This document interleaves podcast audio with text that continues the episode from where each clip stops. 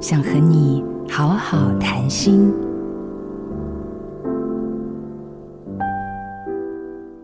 身体下地狱，眼睛上天堂，灵魂回故乡。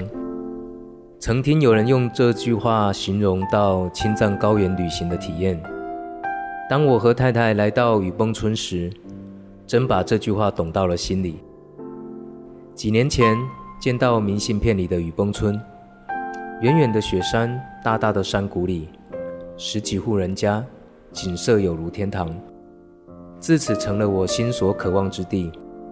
二零一一年，我和太太终于成行。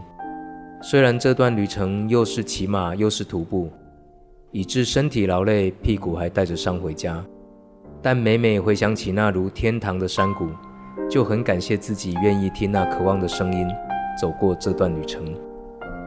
在生命里，我们若愿意听那渴望的呼喊，就像搭上了一部和心接轨的列车。这过程不论曲折或顺畅，可以确定的是。一路上，我们都常会保有那双闪亮动人的眼睛。打开心扉，向内旅行。我是黄景敦。